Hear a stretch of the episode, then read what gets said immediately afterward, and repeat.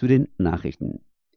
Verband der Sinti und Roma und das Land Baden-Württemberg erneuern Zusammenarbeit. Das Land Baden-Württemberg und der Landesverband Deutscher Sinti und Roma unterzeichneten am Mittwoch in Stuttgart einen neuen Staatsvertrag. Im Südwesten leben 10 Prozent, rund 12.000 Menschen der deutschen Sinti und Roma. Mit dem neuen Staatsvertrag geht eine höhere finanzielle Hilfe für den Landesverband von jetzt 500.000 Euro auf 721.000 Euro im Jahr 2020 einher. Bis 2033 soll der Betrag jährlich um 2% steigen.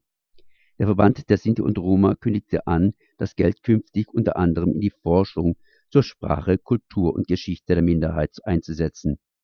Der erste Staatsvertrag war 2014 geschlossen worden und läuft jetzt Ende 2018 aus. Whistleblower-Schutz mangelhaft. Ein Professor der Universität Stuttgart hatte irreguläre private Geschäftstätigkeiten mehrerer Mitglieder seines Instituts moniert und diese Informationen vertraulich an den Landesrechnungshof weitergegeben. Ein Chefprüfer der Kontrollbehörde enttarnte den Hinweisgeber. Als Konsequenz aus dem Vorfall forderte der Petitionsausschuss nun Regeln für den Umgang mit Whistleblowern und setzte sich dafür ein, dass dem Professor keine beruflichen Nachteile durch seine Informationen an die Kontrolleure erwachsen. Dem Chefprüfer, der den Professor enttarnte, entstanden auch keine Nachteile. Die Abgeordneten konstatierten, dass der Umgang der Kontrollbehörde mit Informanten nicht rechtlich geregelt gewesen sei. Inzwischen habe der Präsident der Kontrollbehörde eine Richtlinie erlassen, die den Umgang mit Informanten regelt. Diese besagt, eine Vertraulichkeitszusage dürfe nur mit Zustimmung des Präsidenten des Rechnungshofs erteilt werden.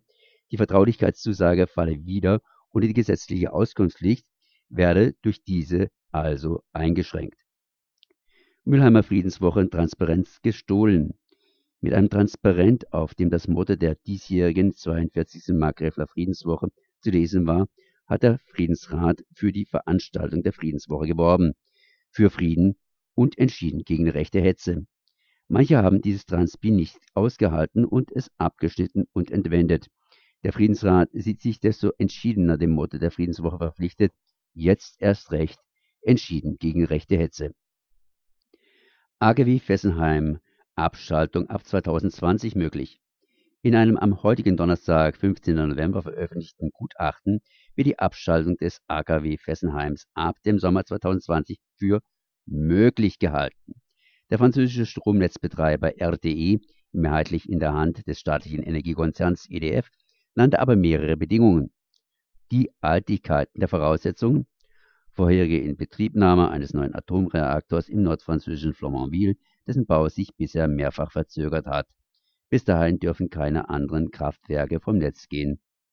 Die Abschaltung von Fessenheim steht wieder in Frage, seitdem der französische Staatsrat den zugrunde liegenden Regierungserlass vom April 2017 Ende Oktober wegen Formfehler für ungültig erklärt hatte.